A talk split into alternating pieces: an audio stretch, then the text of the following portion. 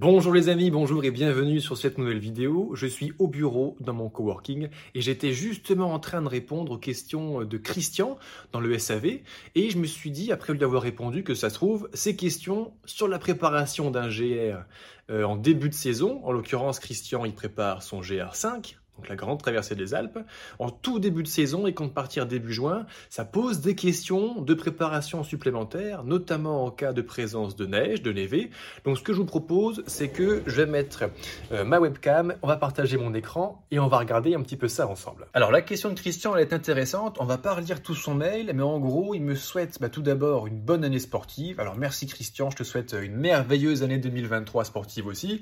J'ai l'impression que tu as un beau projet euh, dans les tuyaux parce que tu es en train de préparer ton périple du GR5 Alpin. C'est une magnifique expérience et je vais t'accompagner et répondre à toutes tes questions. La grande question, en fait, les amis, que se pose Christian, c'est qu'il veut faire son GR5 très tôt en saison. En l'occurrence, il désire partir le 5 juin 2023, le Saint-Gingolf.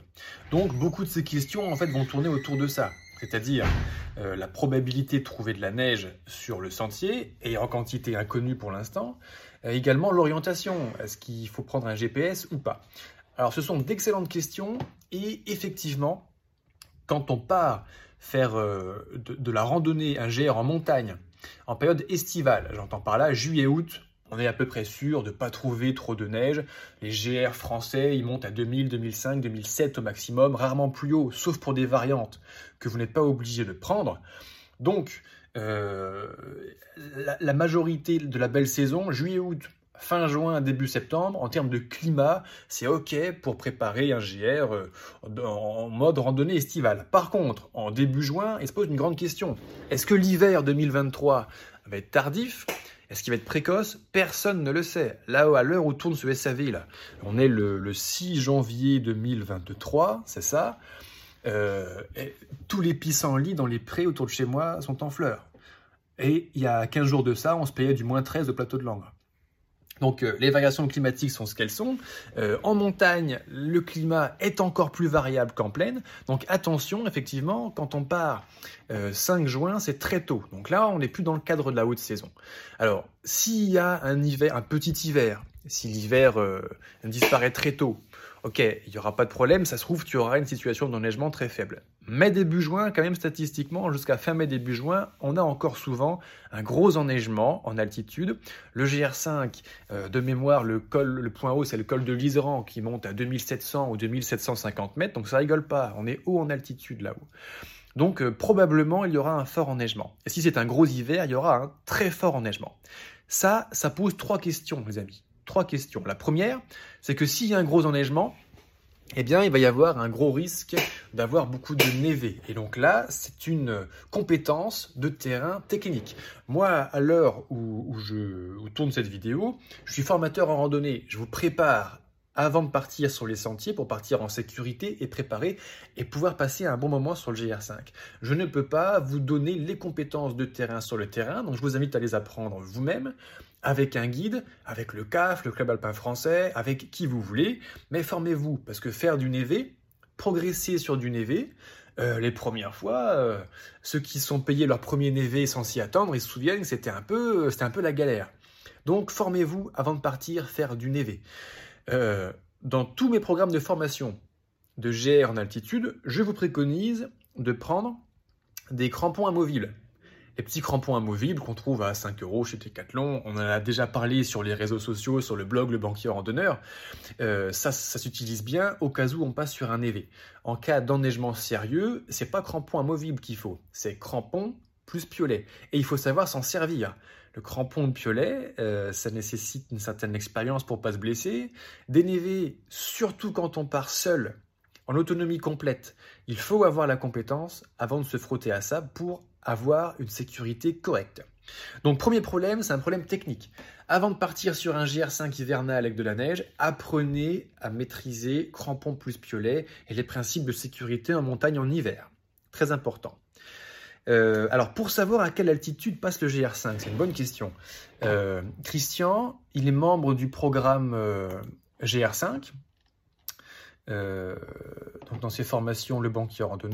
Voilà, il a accès au contenu dans son espace membre qui parle du GR5. Je partage une ressource très intéressante dans cette première vidéo, les étapes du GR5, qui est le site gr5.fr.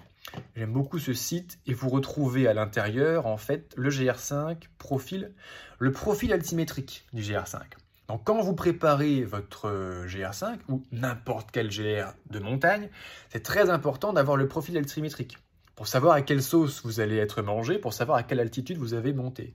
Concrètement, on part à Saint-Gingolf de 386 mètres d'altitude. C'est la plaine. Euh, voilà, on va se payer un premier col très rapidement au bout de 40 bornes au col des portes de l'hiver à 2100 mètres d'altitude. Et puis on va monter régulièrement à plus de 2 mètres d'altitude, évidemment. Hein, le Brévent à 2005, etc. etc.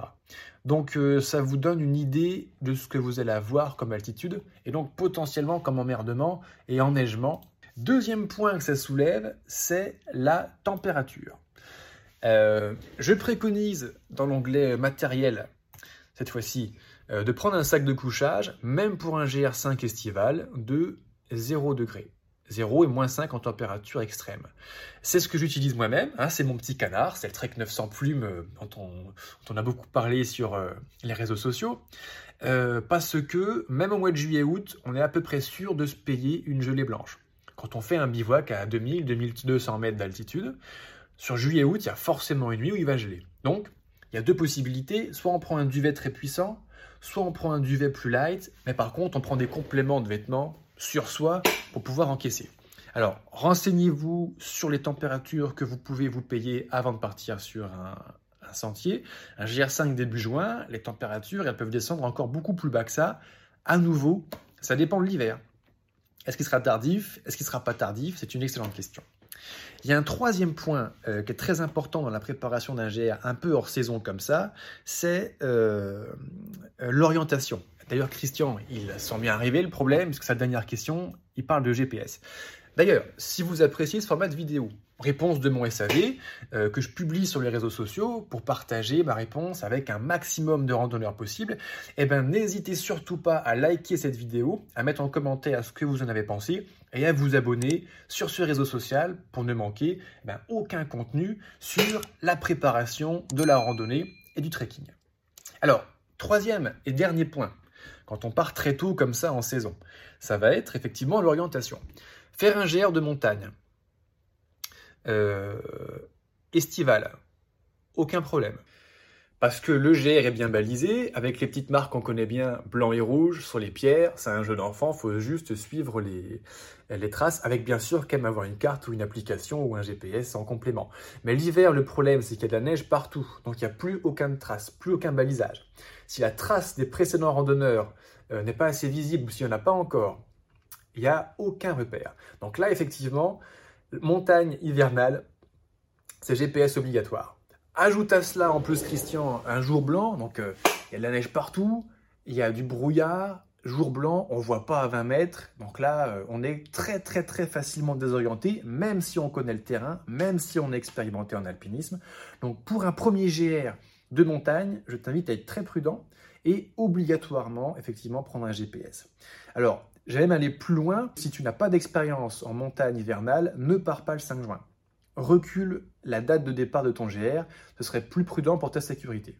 Alors, si on a un hiver exceptionnellement court, qu'exceptionnellement en début juin, il n'y a plus aucun enneigement sur l'école, fais-toi plaisir.